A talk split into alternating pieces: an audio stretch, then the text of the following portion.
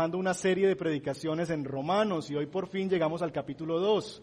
Así que por favor abra su Biblia en el capítulo 2 de Romanos y como lo hemos hecho las últimas semanas, si podemos eh, ponernos de pie cuando lo tengamos y vamos a leer de cada uno de a un verso y luego oramos.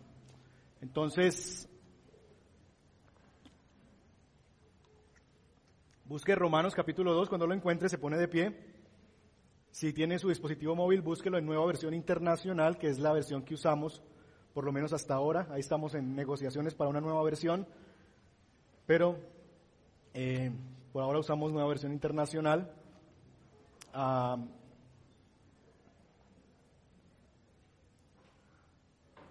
los demás no lo tienen.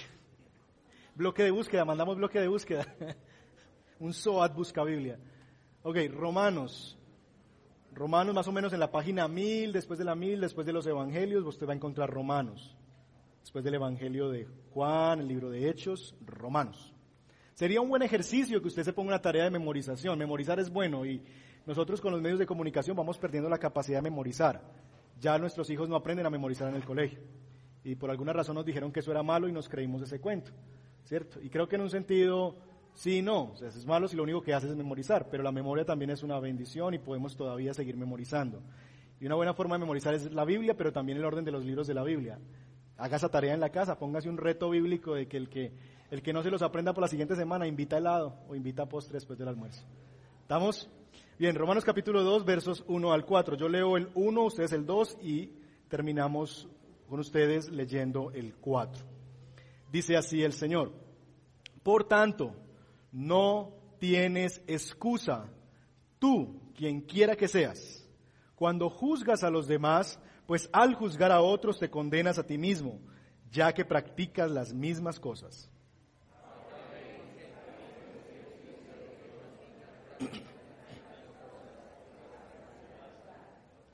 ¿Piensas entonces que vas a escapar del juicio de Dios? Tú que juzgas a otros y sin embargo haces lo mismo que ellos.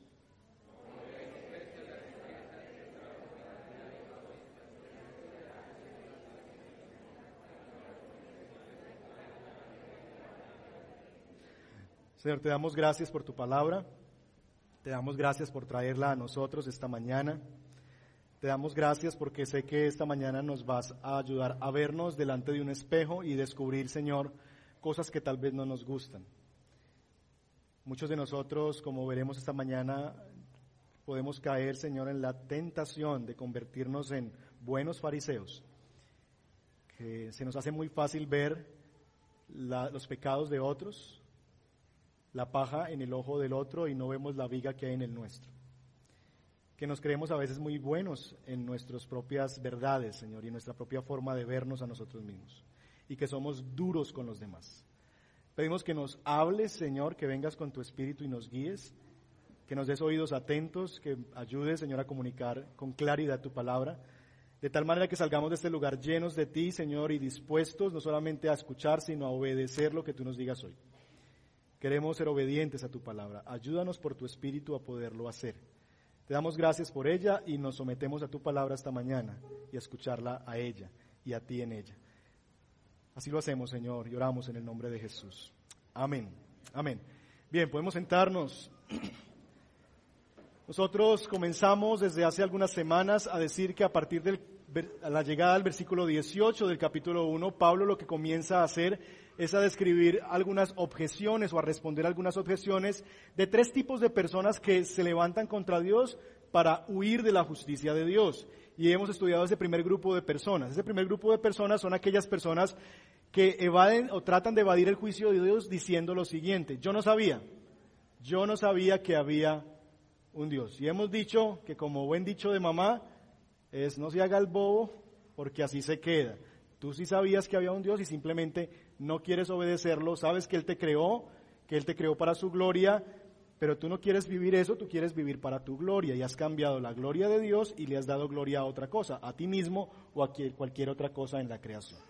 Veamos que también en este grupo de personas hay personas que termina, que es como un ciclo que se va cada vez más en decadencia y que comienza con una simple negación de Dios o con una simple expresión de yo sé cómo hacerlo y terminamos en una profundidad de pecado donde no solamente nosotros hacemos eh, cosas inadecuadas delante de Dios y pecamos contra Dios, sino que motivamos a otros a que hagan eso también.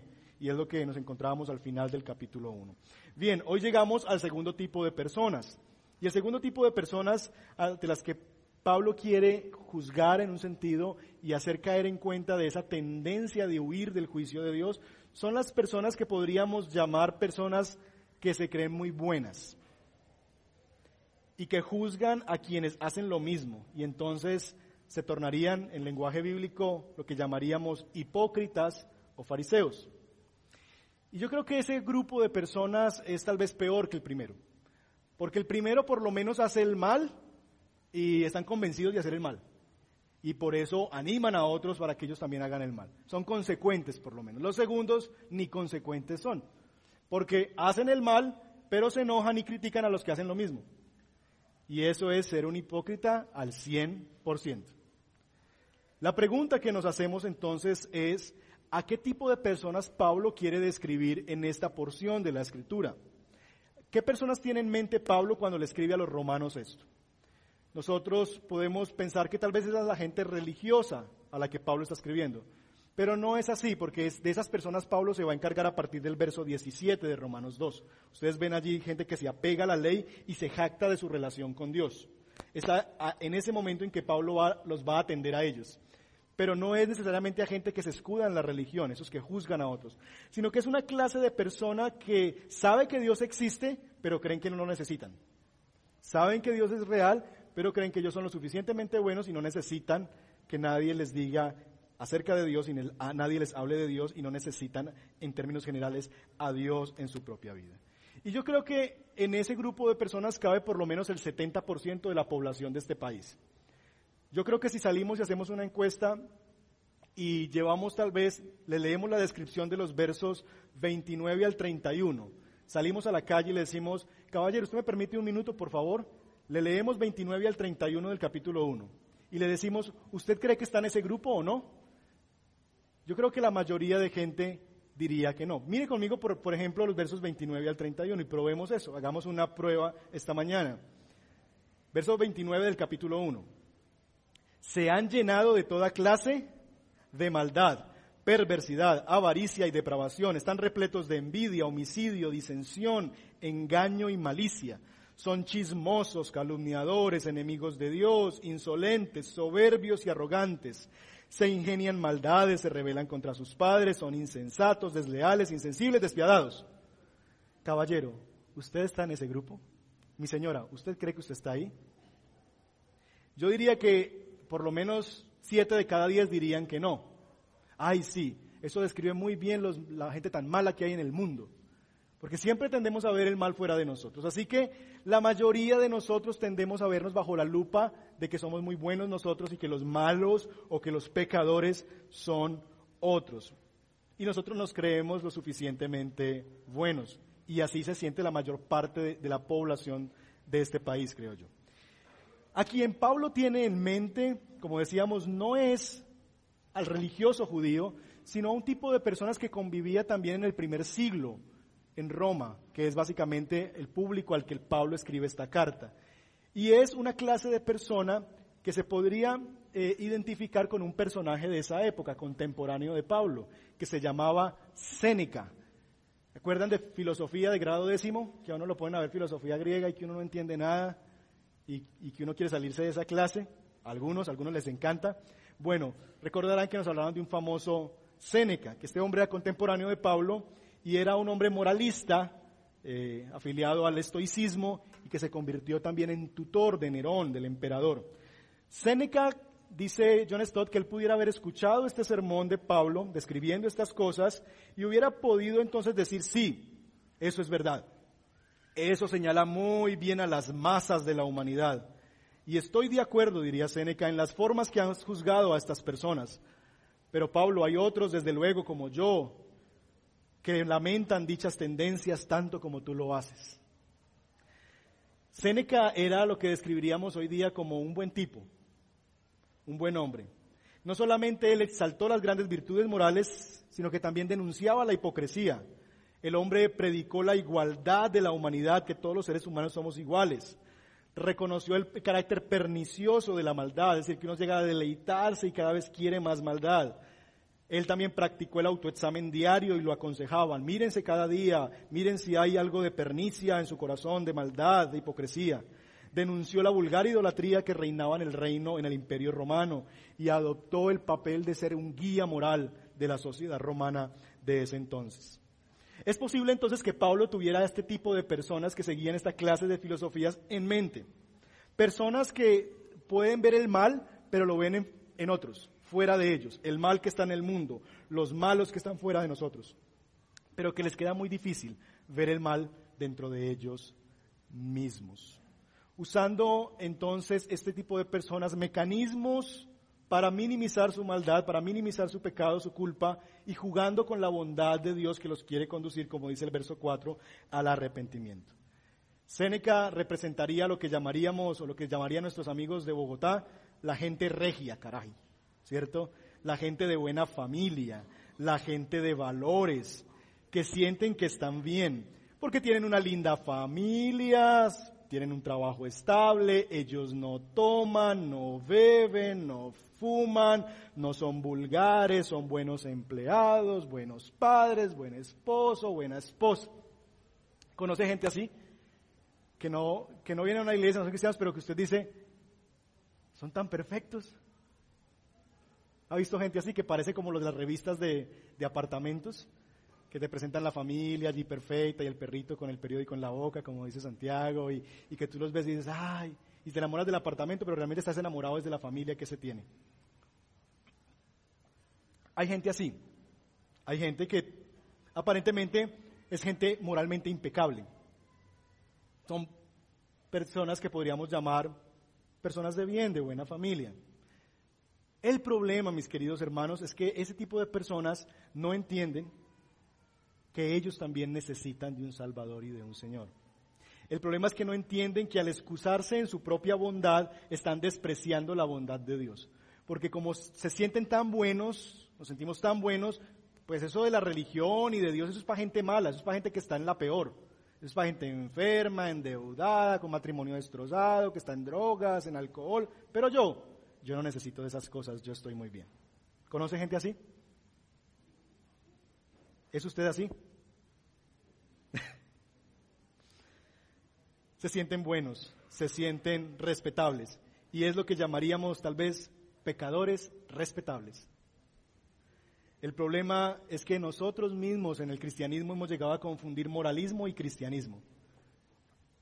No entendemos que Jesús vino a morir también por gente buena y respetable.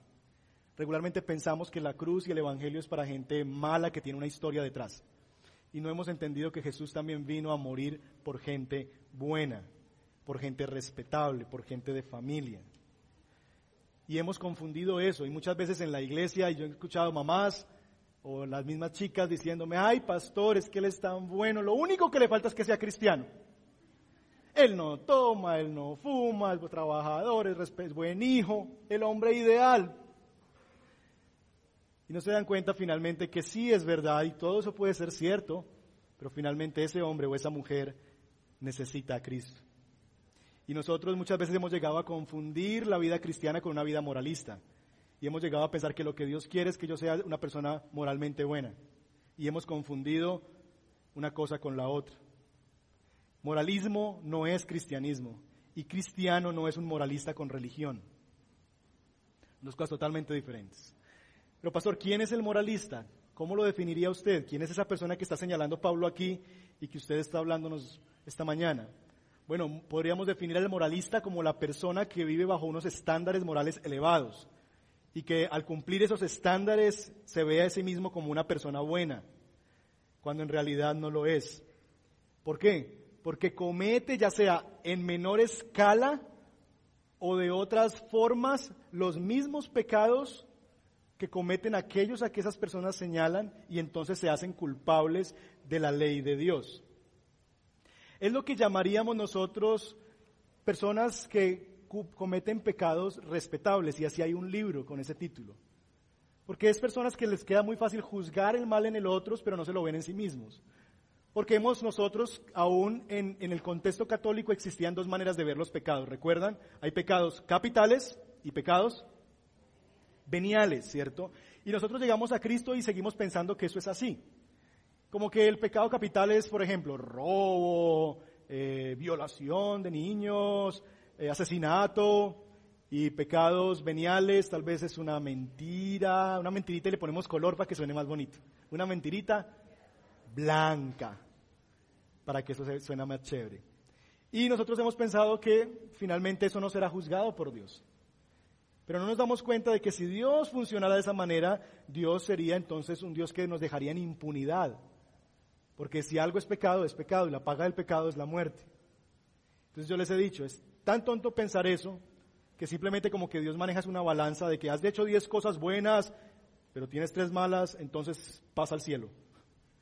Dios no puede hacer eso. Que es tan tonto pensar eso como pensar que un juez va a juzgarnos de esa manera.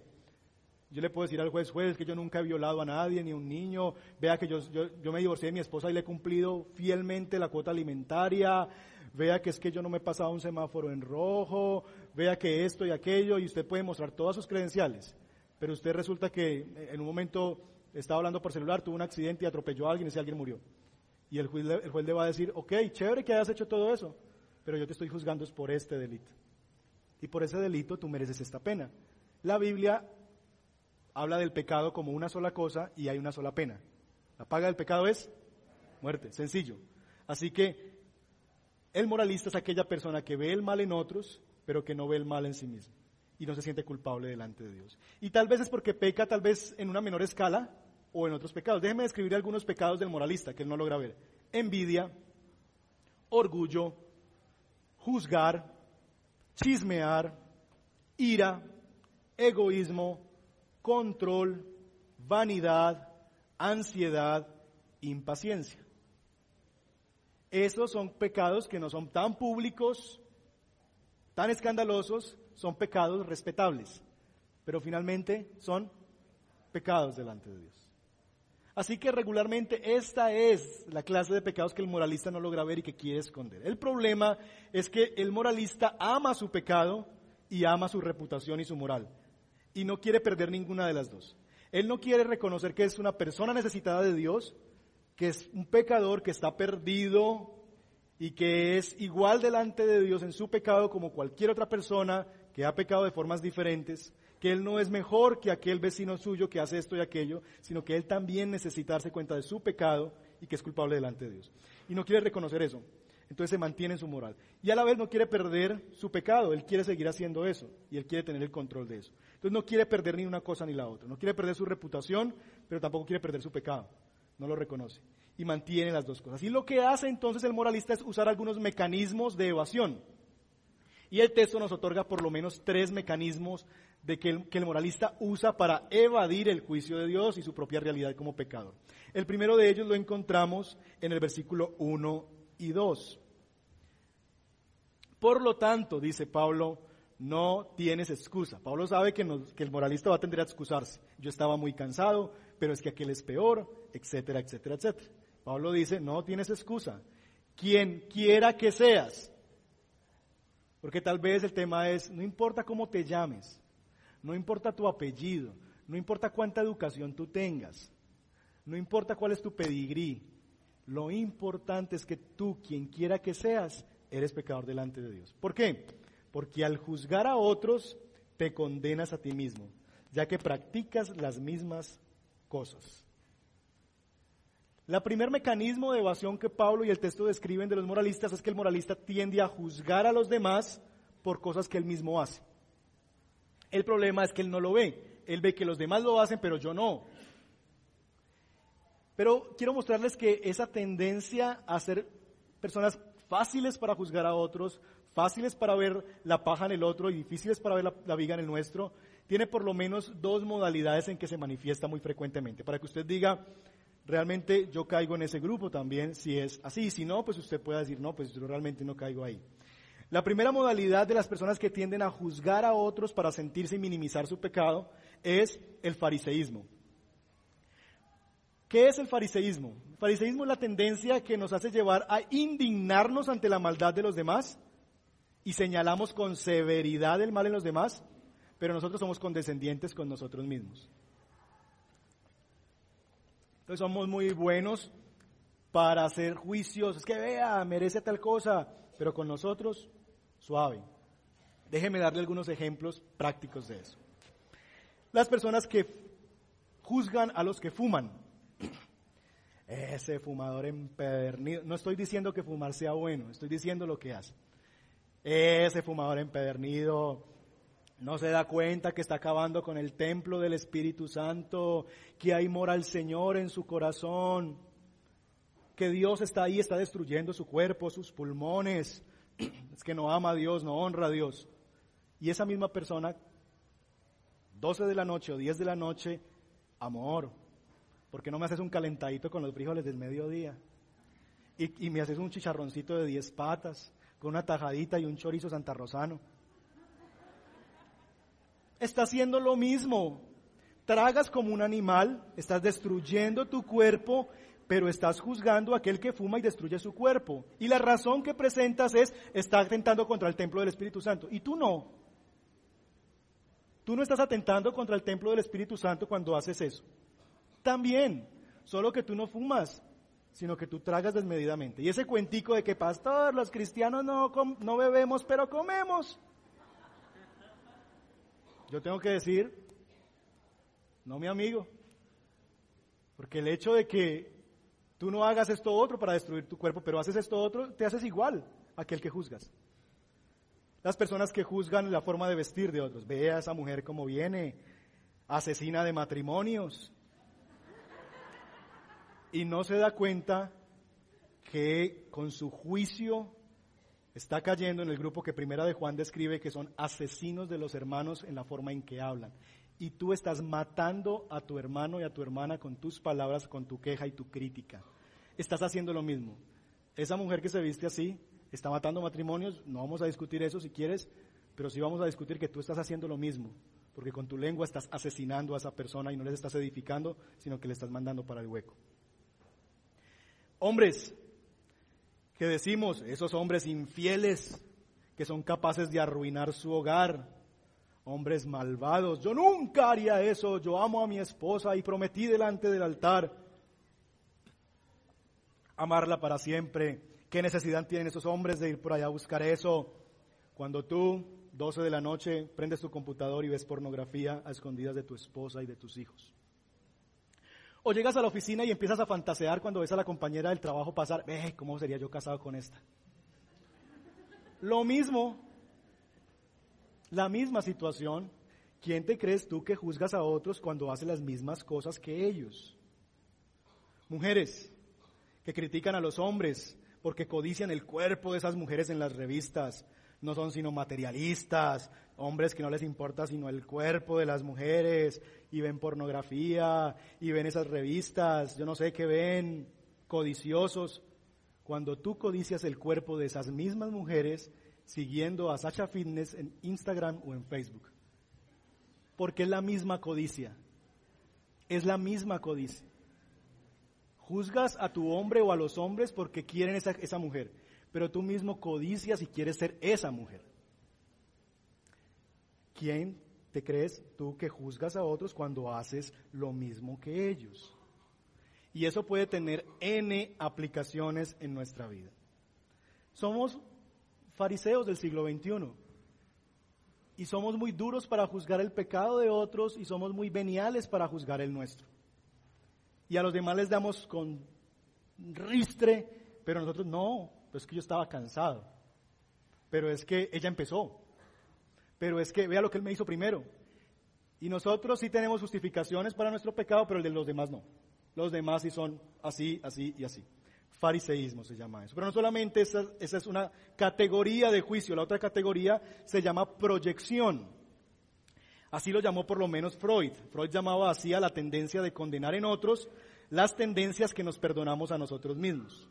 Y creo que Freud no descubrió nada, realmente le robó la idea a Pablo y le debe el copyright a Pablo, porque Pablo es el que señala esta tendencia, aquí en Romanos 2, 1 al 4. Déjenme describirle cómo funciona eso, que yo veo lo que yo no quiero aceptar de mí mismo, yo lo empiezo a ver en otros reflejado. Regularmente dice que a la gente que le cae mal a uno es la gente que más se parece a uno. Si a usted a alguien le cae mal, empiece a buscarle parecidos con usted. Fijo. Eso pasa mucho con los hijos. Porque uno ve ciertas actitudes en el hijo y dice, ay, pero uno empieza a pensar y dice, igualito a mí. Tengo dos y los veo así, digo, igualito a mí. Primera, ejemplo, el comerciante que gana con usura y engaña a sus clientes y roba a sus clientes. Evade impuestos, hace trampas, doble contabilidad. Ese personaje que no reconoce eso y se cree un honorable empresario, vive creyendo que todos sus empleados lo quieren robar. Todo el mundo lo quiere robar.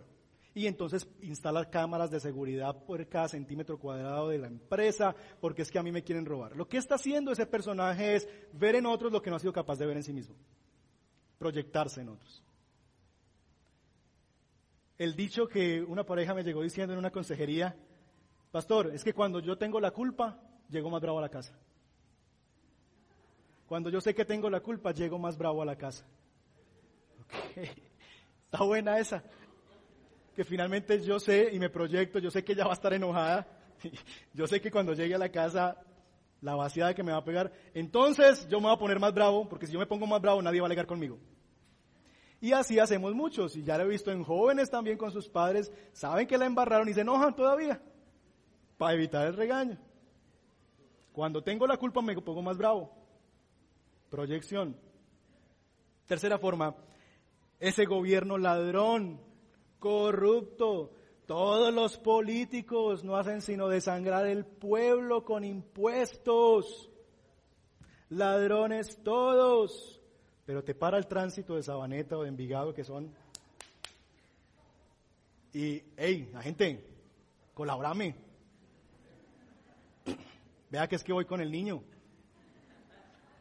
Yo he escuchado todas. Vea que es que voy para el hospital. Colabóreme. Hacen contratos a sus empleados a tres meses para no tener que pagarles bien. Llama al amigo que tiene en el municipio para que le dé una manito. Hey, ayúdame a gente que sé que vos tenés a contactos. Eso es corrupción finalmente y finalmente no quieres reconocerlo y lo proyectas en otros. Otros son los corruptos. En este país todos pensamos que los corruptos son otros. Y todos nosotros en un, en un sentido participamos de diferentes maneras en el sistema de corrupción. Proyección. Pablo nos repite, ¿piensas entonces que vas a escapar al juicio de Dios, tú que juzgas a otros y sin embargo haces lo mismo que ellos? Yo espero que en este punto usted ya no diga, ay no, yo no, lo mismo no. El tema es que el moralista con frecuencia haya alivio de su propio pecado al señalarlos de otro. Porque como dice por ahí el dicho que aplicamos en otras cosas, no arregla el problema, pero se siente un fresquito. Y a veces así es el juicio. El juicio no arregla nada de mí, nada de mi pecado, pero me hace sentir mejor porque veo a otros peores que yo. Y eso es típico, por ejemplo, en las relaciones matrimoniales. Y sé que hablo mucho de las de, las relaciones matrimoniales, pero básicamente es lo que tenemos al orden del día. Y sé que ustedes se identifican perfectamente con eso. Llega el esposo a la consejería y empieza a hablar de, ella. Pero es que vea, es desconsiderada, vea que no sé qué, vea que no me atiende, vea que es una cantareta todos los días, vea que hizo esto y aquello, y él ya no se aguanta las ganas. entonces, ah, pero es que acuérdese, ¿te acuerdas miércoles? Usted hizo esto, esto, esto, esto y esto. Y empieza un contrapunteo como si fueran dos raperos, que primero uno se dice una cosa y el otro le responde más grande a ver quién pues va a ganar. Y yo me quedo mirándolos como que, ¿tú crees que el decirle esto a ella va a solucionar lo tuyo? El hecho de que tú señales esto de ella va a minimizar de que ya entonces, ay no, ya tú eres una víctima. No. Pero así vivimos nosotros, buscando el mal en el otro para nosotros sentirnos mejor. Y aliviar entonces nuestra conciencia nuestro corazón. Y vivimos creyendo que el ver el mal en el otro va a solucionar lo nuestro o nos va a sentir, nos va a hacer sentir por lo menos mejor. Y Dios nos responde, ¿piensas entonces que vas a escapar al juicio, al juicio de Dios, tú que haces lo mismo? No vas a escapar al juicio de Dios. ¿Por qué? Porque el juicio de Dios no se basa en tu juicio y en tu verdad. El problema es que nosotros tenemos una verdad que creemos. Y el problema es que Dios tiene otra verdad. Y en nuestra verdad hay unos pecados que son más graves que otros y más grandes que otros. Y que Dios, yo soy muy bueno para Dios. Y Dios no me va a juzgar por eso. Dios va a tener conmigo misericordia y con aquel va a tener juicio. Y tenemos nuestra verdad. El problema es que Dios no va a juzgar conforme a mi verdad, sino conforme a su verdad. Y en la verdad de Dios, pecado es pecado y el pecado merece muerte. Y así que el juicio es igual para cualquier pecador que no se arrepiente y no venga al Señor. Y la verdad es que nosotros entonces terminamos siendo igual de pecadores como aquellos a quien juzgamos, vecinos, compañeros, esposo, esposa, jefe, empleado o hermano en la fe. Ese es el primer mecanismo que usamos nosotros o aquellos que caen en esta tendencia del moralismo. La segunda cosa que se usa para minimizar el juicio de Dios o para huir del juicio de Dios es no reconocer la bondad, la tolerancia y la paciencia de Dios. Yo les hago una pregunta. ¿Ustedes creen que la razón por la que Dios no ha acabado con nosotros o no ha acabado con el mundo o con aquellas personas que se creen buenas es porque son muy buenas?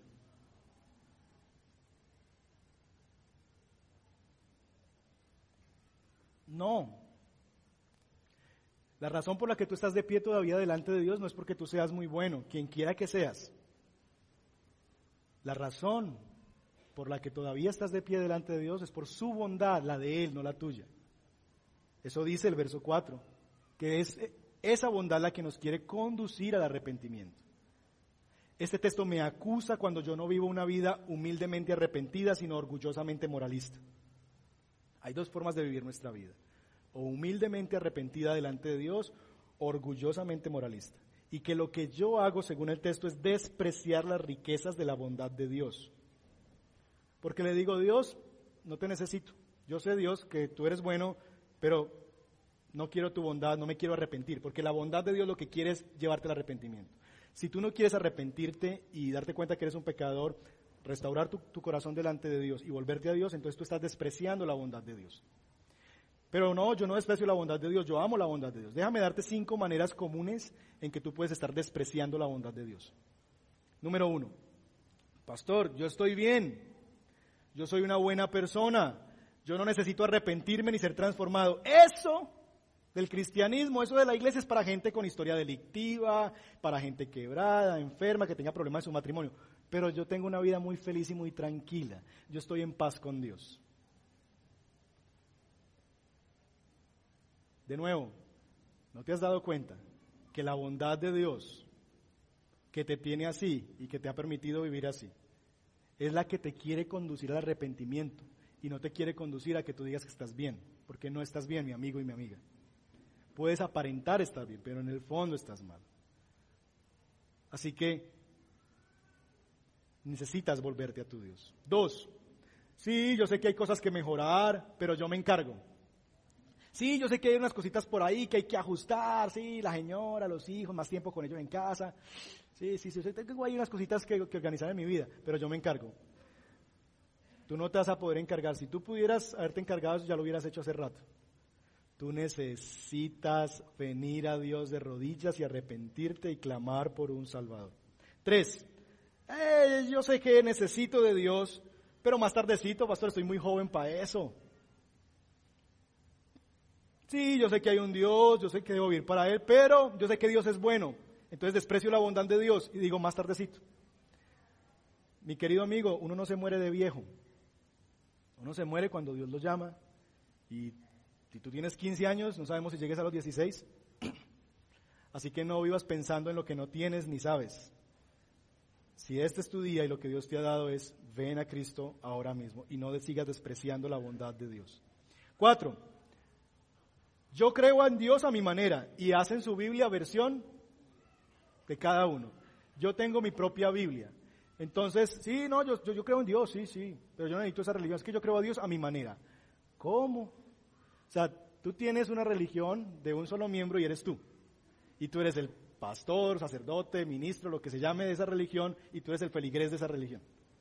Y tú te has creado a un Dios a tu imagen y a tu semejanza. Dios tiene que ser esto que yo creo. ¿Por qué? Porque así me lo enseñaron mis papás. Porque así lo aprendí en la universidad. Porque así es la experiencia me ha enseñado. Okay. Y tú crees entonces que tus papás son infalibles, tu experiencia es infalible, y, la universidad es infalible. La fe cristiana no es una fe que yo pueda construir a mi manera. El cristianismo es exclusivista y esa es la verdad.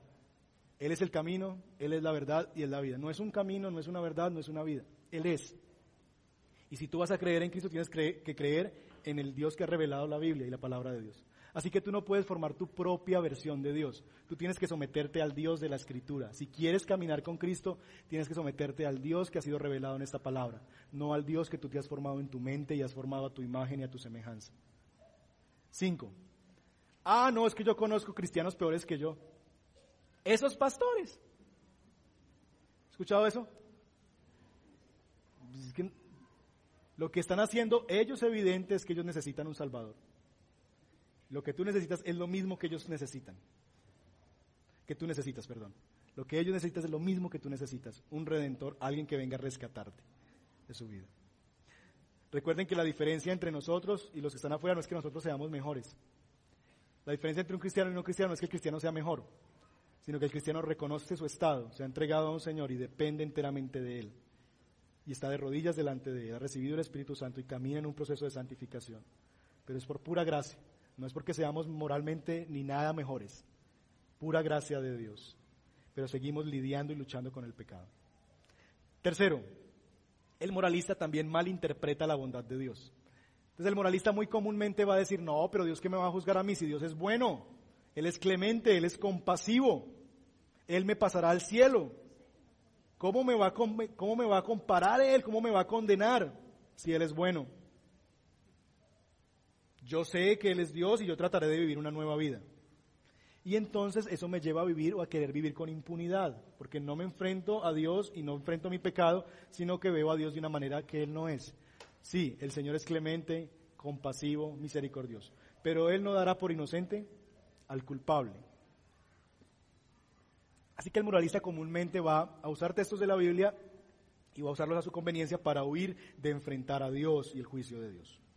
Mi querido hermano o persona que estás aquí, que te puedes identificar esta mañana con el moralismo, no has logrado entender que su bondad, su tolerancia y su paciencia no tiene como fin excusarte de tu pecado. Tranquilo, sigue así, que Él es muy bueno. No, la bondad de Dios no me quiere conducir a pecar más. La bondad de Dios me quiere llevar al arrepentimiento. La bondad de Dios contigo por la que no nos ha destruido no te quiere conducir a la autojusticia. Yo soy muy bueno. No te quiere conducir a la moralidad. Yo seré mejor. Sino que te quiere conducir al arrepentimiento. Necesito un Salvador. Si tú, mira, lo, último que yo quisiera pensar es, porque mucha gente entra a la iglesia, porque la iglesia en un sentido les ayuda a mejorar su versión de sí mismos. Como que yo voy a la iglesia y me siento mejor persona que si no voy a la iglesia. Y entonces el moralista a veces sí, se disfraza de un, de, un, asunto religioso y viene a una comunidad como esta o cualquier otra, la católica, lo que sea, porque eso lo hace sentir como que, ah, yo fui a la iglesia hoy, me siento mejor, soy mejor persona. Y yo les digo con honestidad y con todo mi corazón, lo último que yo quisiera pensar es que, porque el moralista dice, yo voy allá porque es que me gusta lo que usted dice, Jairo, a veces hay principios chéveres que yo aplico en mi vida, esos tres tips que das casi siempre, la implicación, y eso me ha ayudado a mejorar mi vida y me siento ahora mucho mejor. Si quieres eso, hay conferencias de Herbalife, hay libros de Walter Rizzo, Pablo Coelho es un buen tipo, pero lo último que yo quisiera es ser visto como eso aquí. La última cosa y la única forma que yo quisiera que usted me viera es como un motivador, como alguien que te ayuda a descubrir que tú puedes. ¿Saben por qué? Porque la Biblia no se trata de mostrarte que tú puedes, sino de mostrarte que tú necesitas a quien que sí puede hacerlo, y se llama el Señor que la Biblia no se trata de tu poder para tener la vida en control, sino que te des cuenta que tú no puedes tener tu vida en control y necesitas a alguien que desde afuera te gobierne a ti mismo. Así que si tú vienes aquí y tratas de ver eso es, no es lo que te estamos queriendo decir y perdóname si yo he sido el culpable de que veas eso. Si yo he sido el culpable de que tú veas la Biblia como un libro de autoayuda. La Biblia no es un libro de autoayuda, la Biblia es un libro que te grita necesitas ayuda. De tal manera que nosotros necesitamos entonces experimentar un verdadero arrepentimiento. Porque muchos hemos adoptado el cristianismo como una religión y realmente hemos vivido un falso arrepentimiento. Si ustedes han visto el libro de la vida centrada en el Evangelio y van a encontrar el contraste entre un falso arrepentimiento y un verdadero arrepentimiento. Déjenme darle algunas características y, contraste del verdadero arrepentimiento versus falso arrepentimiento. El verdadero el falso arrepentimiento está orientado hacia mí, no hacia Dios. El verdadero arrepentimiento está orientado hacia Dios. Es decir, yo no busco simplemente yo librarme de una condena, sino que yo busco honrar a Dios. El arrepentimiento falso quiere librarse a sí mismo de que, ah, no, si Dios me va a condenar y hay que hacer esto, ir a una iglesia y hacer esto, entonces yo lo hago. El verdadero arrepentimiento se da cuenta de que hay un Dios. Yo no lo he honrado como a Dios. Él es digno de ser honrado. Yo he vivido para mi propia gloria y para la cosa de otro. Él es digno. Yo necesito volverme a Él de todo mi corazón. El, falso, el falso arrepentimiento es motivado por un dolor y un lamento egoísta, el falso. El verdadero es motivado por un dolor según Dios. El falso dice, no puedo creer que hice eso, ¿cómo fui tan bruto? Tan tonto. Y se da látigo a sí mismo porque no puede creer que era tonto. Y lo que el pecado le demostró es que sí fue tonto. Y, y lo que se queja y se lamenta es de ese error que él cometió, porque ¿cómo es posible que yo, Jairo Suárez, haya cedido ante tal cosa? Eso es un falso arrepentimiento, un falso dolor. El verdadero arrepentimiento, el verdadero dolor se siente porque yo he pecado contra aquel que es mi vida y quien me ama. Entonces se siente, antes de que sentirse hacia sí, mismo, se siente a que yo le fallé a Dios, a quien me da la vida y a quien me ama incondicionalmente. El, verdadero arrepentimiento está centrado en el corazón, no en el comportamiento. La vida cristiana no, no se trata de no tomes, no toques, no hagas, no fumas, no vayas. Esas son consecuencias de la obra de Cristo en el corazón, pero no se trata de eso. Porque de nuevo, cristianismo no es moralismo. Tú puedes no tocar, no bailar, no fumar, no hacer y estar lejísimos de Dios. Si no me crees, lee la Biblia en los Evangelios. Este pueblo de labios me honra, pero su corazón está lejos de mí. ¿A quién se lo dijo Jesús? A los fariseos. Clase religiosa, gente muy regia, gente muy buena, respetadísimos en medio de toda la, de toda la gente de la ciudad, pero que finalmente estaban lejísimos de Dios. Así que cristianismo no es ser una persona moralmente correcta. Tú necesitas entender que el problema es el corazón. El corazón del problema es el problema del corazón. Y tú necesitas atender a eso. Así que, mientras que el falso arrepentimiento dice, necesito dejar esto, el verdadero arrepentimiento lo que dice es, debo amar más a Dios que aquello que me lleva a hacer esto o aquello. Porque la razón entiende, el que, el que entiende el Evangelio, que por la que hace ese pecado no es por el pecado, es porque está buscando algo en el pecado. Y eso lo veremos la próxima semana. Hay algo que yo amo allí detrás, que es lo que estoy buscando y persiguiendo. Cuatro, el verdadero arrepentimiento mira a Jesús para liberación, no se mira a sí mismo. El verdadero arrepentimiento no dice, ahora sí, diez resoluciones para ser mejor cristiano. El verdadero arrepentimiento va de rodillas a Dios y dice, Señor, yo no puedo, pero tú sí puedes y yo te abrazo a ti, yo me acojo a ti. Tú me has dado preciosas promesas a las que me aferro y en ti me voy a esforzar en tu gracia, en tu amor. Tú eres mi ayuda. Eso hace el verdadero arrepentimiento. No descansa en sí mismo. Espérate Dios y ahora sí. El día en que me componga vengo a la iglesia. Eso es falso arrepentimiento. Acércate a la luz primero para que entonces puedas cambiar. Prometo hacerlo lo mejor la próxima vez, dice el moralista. El del verdadero arrepentimiento dice Jesús. Estoy en Jesús gracias a que he sido perdonado y Él me ha capacitado para abandonar mi pecado. Thomas Watson, un puritano, dijo lo siguiente, el arrepentimiento es una evidencia de la gracia de Dios, en la que el pecador es internamente humillado y exteriormente transformado.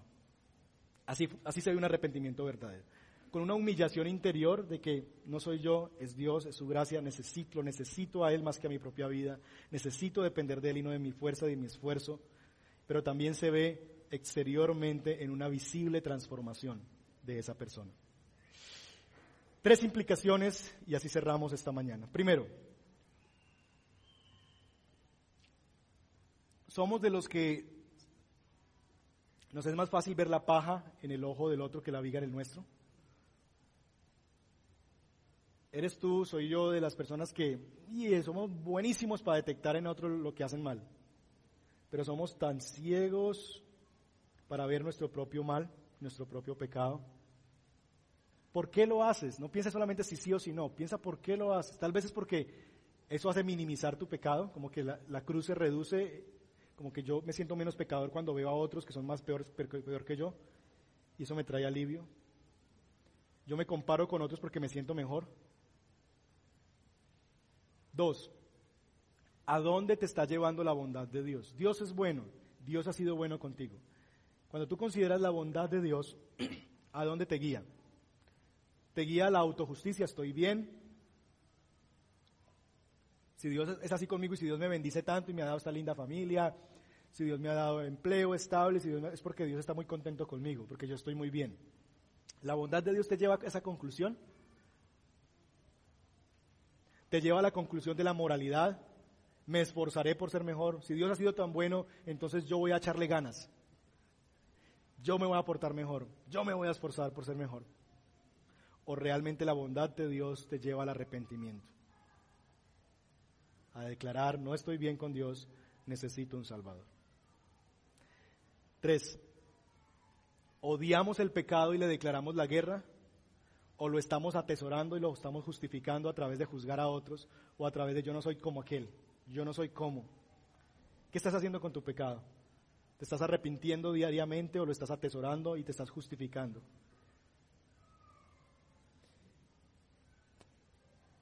si tú has venido esta mañana y tú te puedes identificar con un moralista porque tú dices, pues yo creía que la fe cristiana era para gente realmente mala, pero yo soy bueno. Si tú eres ese que tiene una linda familia, un buen trabajo, no tienes un historial, me llamaba la atención poderosamente en los bautismos, no sé si ya lo dije en este servicio, creo que lo dije en el anterior, que habían dos testimonios de dos personas que se bautizaron. Uno era un hombre que hace parte de la fundación a la que la iglesia eh, apoya y sirve, y un hombre que da testimonio de que él tuvo que tocar fondo para darse cuenta que necesitaba un Dios. Y ese fondo fue drogas y estar preso, cautivo en el pecado y caer hasta el fondo. ¿Y qué fue lo que Dios usó? La mayoría de nosotros creemos que así es que se llega a la fe cristiana. Cuando uno está mal, enredado, por el matrimonio acabarse, quebrado, y como que tiene que haber una historia. Pero me llamó la atención que el siguiente testimonio fue de una familia, una pareja, todo lo contrario. Familia bien, profesionales los dos, excelentes trabajos, dos hijos, casa propia, no malas palabras, gente muy querida, buenos amigos. Y ellos estaban dando ese paso reconociendo que eran pecadores y necesitaban un Salvador. Tal vez no sé cuál de los dos te haces tú si vienes esta mañana por primera vez. Tal vez tú seas el que está tocando fondo y vienes aquí porque dices, es lo que me queda. O tal vez tú seas una buena persona que dices, sabes, yo no tengo un historial. También tú necesitas de Cristo y necesitas un Salvador y un Redentor. Ven a Jesús. Tu pecado no es inofensivo. Si tu pecado fuera inofensivo y fuera una bobadita, una tontería, Jesús no tendría que haber muerto en la cruz. No pienses que tu pecado es inofensivo y que es blanco, que es chiquito. No, todo pecado fue juzgado en la cruz del Calvario. Y Jesús tuvo que venir a morir por cada pecado de su pueblo. Dos, si tu pecado estuviera bajo control y si eso fuera verdad, Jesús no tendría que haber venido a la cruz. Porque entonces tú hubieras podido por ti mismo controlar eso y quitar eso y cambiar eso. Él tuvo que venir a la cruz del Calvario para mostrar que tú no puedes controlar sobre eso. Si tú pudieras cambiar por ti mismo, Jesús no tendría que haber ido a la cruz. Porque si se tratara de nosotros, ¿para qué Dios desperdició la sangre de su Hijo enviándolo a la cruz? Si los seres humanos somos capaces somos el centro del universo y podemos por nosotros mismos transformar el mundo y la sociedad. Hubiera sido vana la muerte de Jesús. Jesús vino precisamente porque no podemos solos, no podemos cambiar a nosotros mismos. El pecado es serio y no está bajo control. Estamos perdidos. Querido hermano y amigo, ve la bondad de Dios que te tiene aquí esta mañana y deja que esa bondad te conduzca hoy mismo de rodillas ante tu Salvador, ante quien no tienes excusa, quien quiera que tú seas llámese como te llames, tenga los títulos que tengas, el apellido que tengas, los comportamientos buenos y sanos que tengas, tú también necesitas un redentor. Ven a Él de rodillas, tú pecador respetable. Tomémonos un minuto en silencio y meditemos en lo que hemos escuchado. Y respondamos a Dios en oración. ¿Qué me llevo ¿Qué me ha hablado Dios? Tú eres hoy más responsable de lo que eras hace dos horas. porque hoy sabes algo que tal vez no sabías o te fue recordado algo que habías olvidado. ¿Cómo vas a responder a Dios ante eso?